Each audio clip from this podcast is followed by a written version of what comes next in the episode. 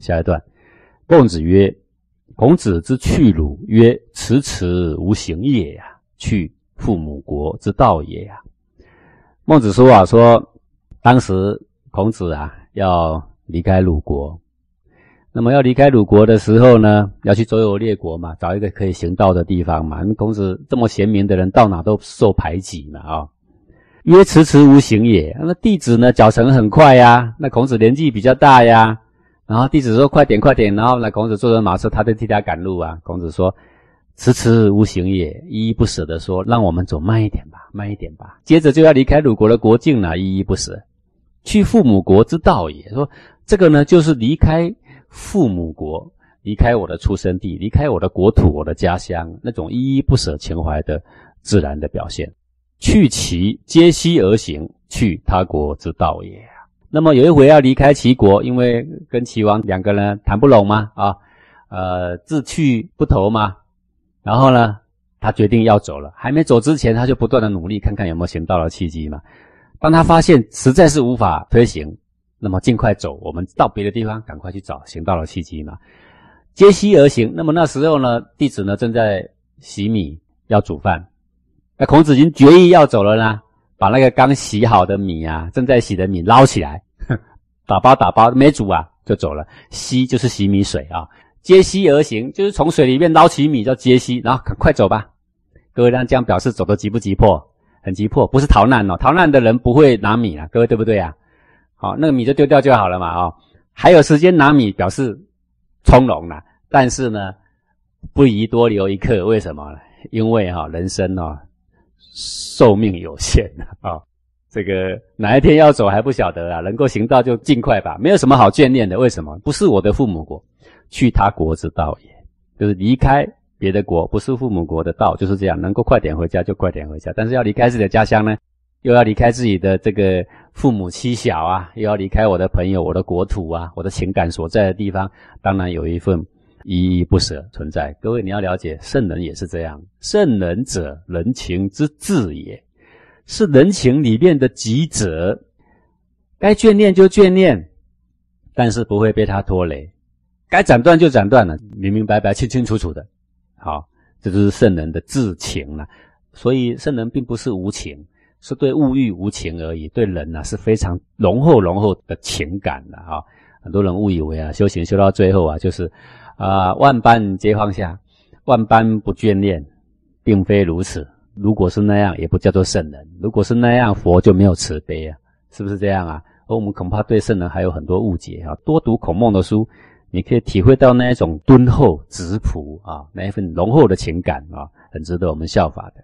那么，在这些小小的这一段呢，就告诉我们说，一个修行的人虽然是有仁有义。但是呢，他施行仁义的时候，他有他的次第。这个次第，记得在前一章我们讲过了，就是亲亲而人民，人民而爱物这样的次序。所以从我身旁的开始呢，去实施起，而后呢，渐渐扩及越来越远。那么，既然我的祖国是鲁国，我离开鲁国的时候，我自自然然会有多一份情感，这是非常自然的事情。即使是佛也是这样的啊。那么到比较远的地方，像齐国，不是他的祖国。那么他就可以利落一点啊，并不是看不起这边的人，而是人性自然是如此的。下一段，孟子曰：“君子之恶于陈蔡之间，无上下之交也。”孟子说：“君子，这个君子指的是谁呢？君子指的是孔子啊。之恶于陈蔡之间，叫做陈蔡绝粮啊，在陈蔡之间遭遇为恶。好，那么这段故事呢，是因为当时。”这个孔子啊，在魏国啊，想要找行道的机会嘛。在《论语》里面不是有一段卫灵公问政于孔子，问这个怎么行兵布阵？问孔子啊，孔子是跟他讲说，说这些礼仪祭祀的事情，我是学了一些，但是军旅的事情我其实没有学。然后呢，就给他推辞了。推辞了之后，隔一天呢，孔子马上就要走，要离开魏国了啊。其实各位，孔子有没有学过军旅？孔子很厉害的，男友打胜仗都他教的啊。这个前面也讲过了。那么。之后呢，他离开了魏国，就是要归鲁。要归鲁的途中，刚好碰到这个吴国啊，这个新兵去伐陈了。在这个路途中间，兵荒马乱之中，他就遭遇到陈蔡之间绝粮七日的危机啊，所有的从者都生病了，爬都爬不起来。孔子一个人在那边拉蓝胡，越唱越有劲，有没有？然后这个子路吧，进门去问他说：“君子亦有穷乎？”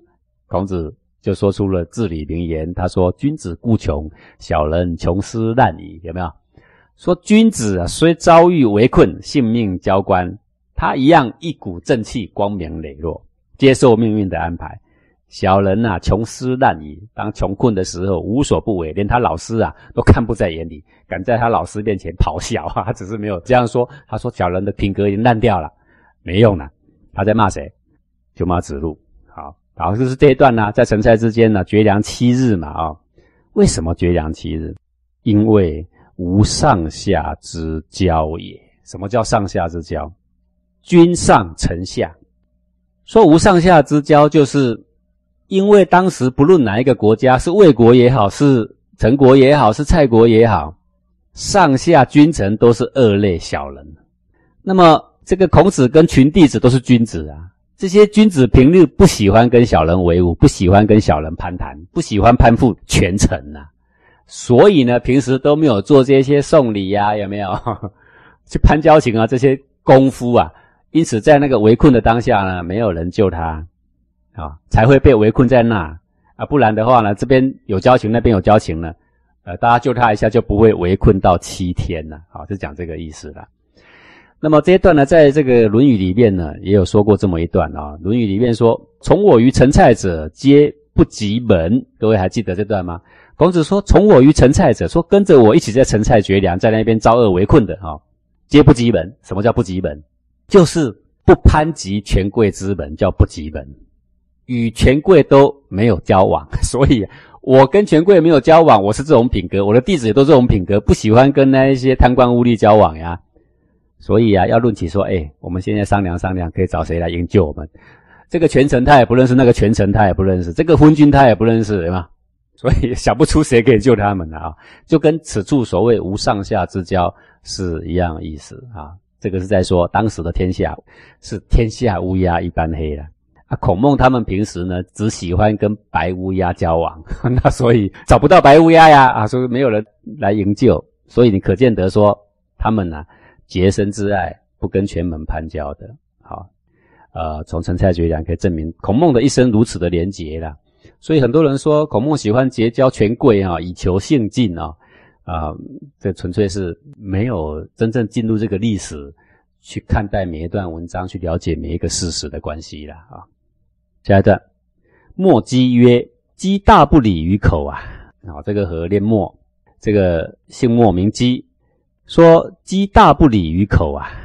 这个墨姬感叹给孟子听说：“我很没有办法去平息众人对我的批判的利口啊。”说孟子啊，我呢很想求学问，很想执行学问，可是怎么搞的？我们修道人到处都受到批评啊！我很感叹。我学了那么多学问，却无法平息那么多人的利口，总是对我们的这个修行那么多的批判，对我们呢到处要去推行我们的人政那么多的批判。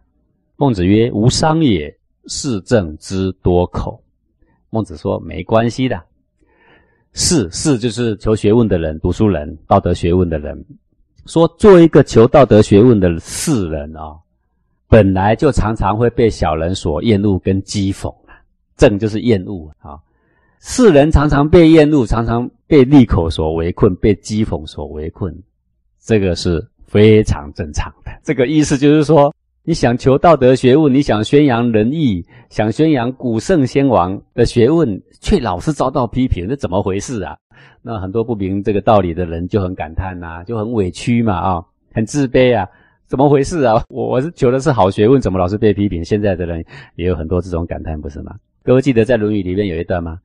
子贡说：“我不欲人之加诸我也。”子贡说：“啊，我不希望没有的事情别人加在我身上，欲无加诸人，我也不希望把没有的事加在别人身上。”然后孔子怎么回答他？孔子说：“是也，非尔所及也。”孔子说：“子贡啊，如果你想要求道德学问的话，你这个愿望恐怕不是你达得到的。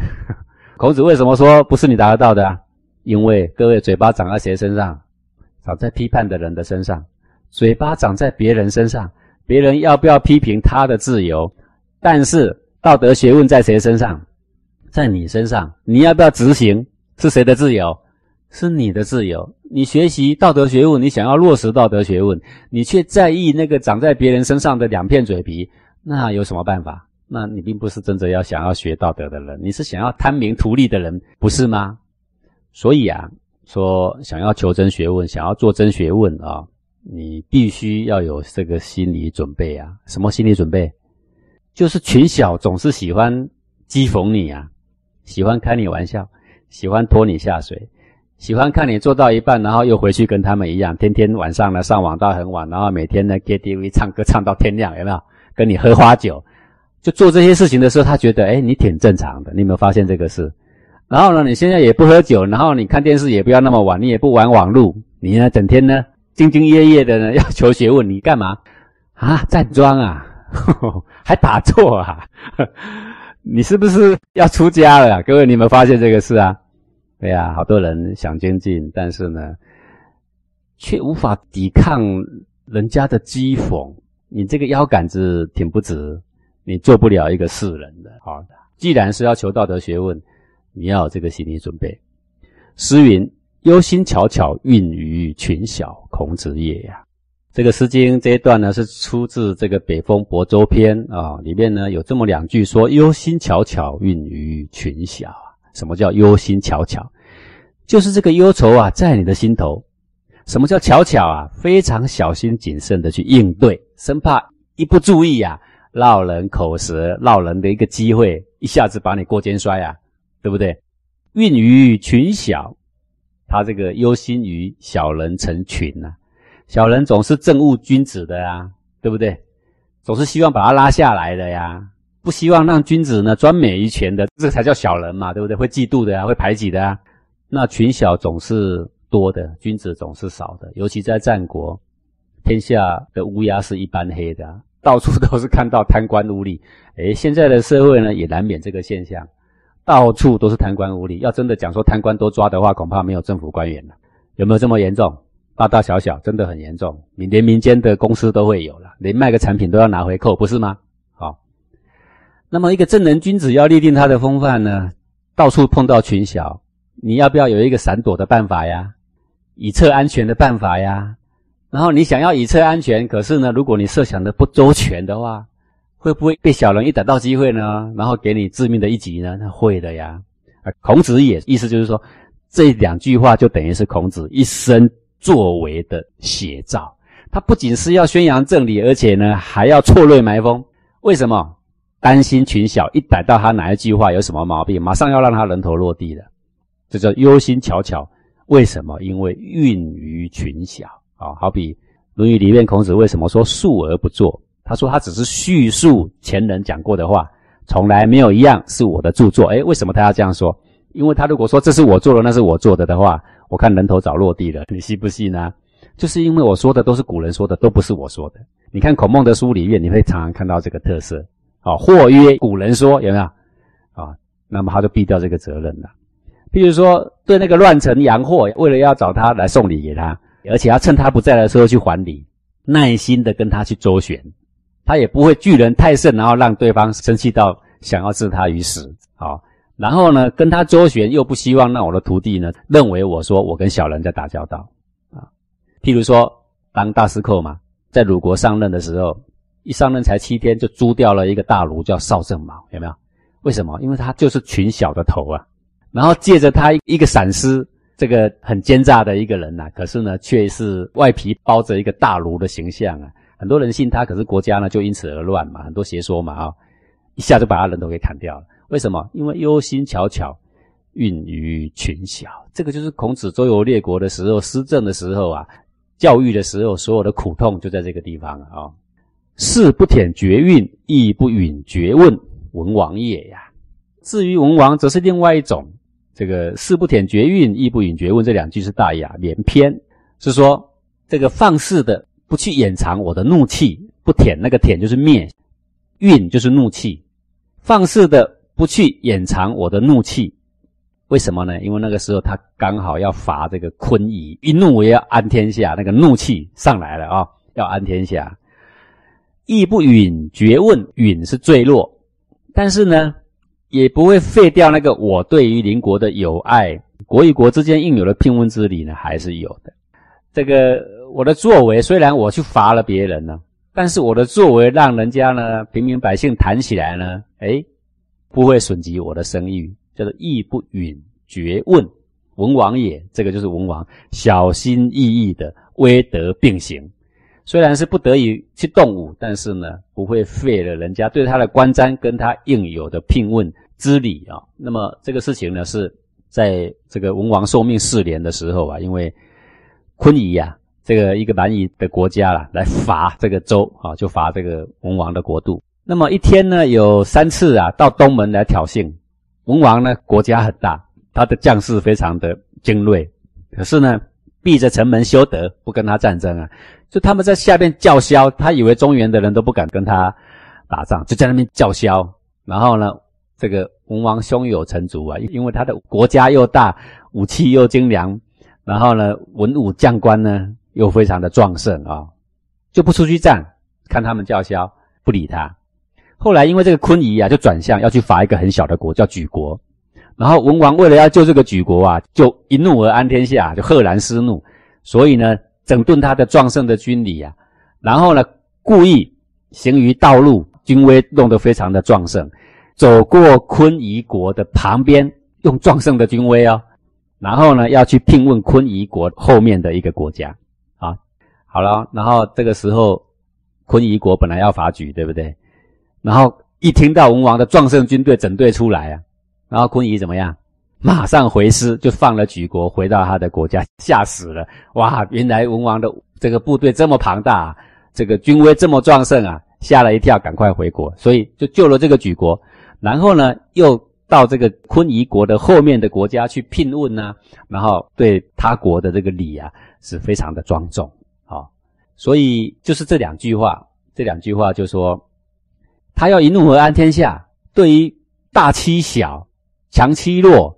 文王非常的生气，所以誓不舔绝运，完全不掩藏我的怒气。你们将士们，你们听命，你们出去，军威给我弄得很壮盛，啊，故意非常贴近的走过昆夷的国门，从他的国境旁边绕过，他们吓了屁股尿流，赶快回去了。然后呢，他的目的是什么呢？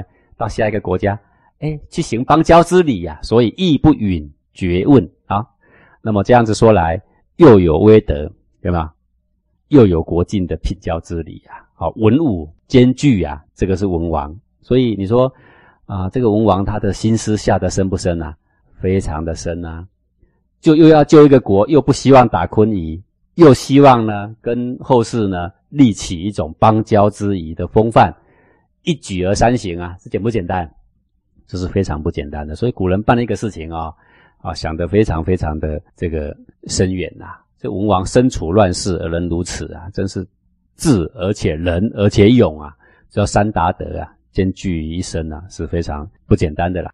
那么这一章是说，君子修道不过是求个光明磊落、无愧于心嘛。可是真道一定有很多毁谤嘛。虽然是文王孔子，也是无法避免的啊，不是吗？你看圣如文王孔子也无法避免，何况是我们呢？对不对？不过谤道乃是他人之过，无害于己嘛。也无害于圣人之德啊，所以啊，一个君子要修行啊，啊，不要因为很多的诽谤、阻碍、讥讽，开始退缩或怨天尤人呐。就说你要求道德学问嘛，是你的选择嘛，那你就要有骨气，你要有这个心理准备，好，不要再怨天尤人了，好。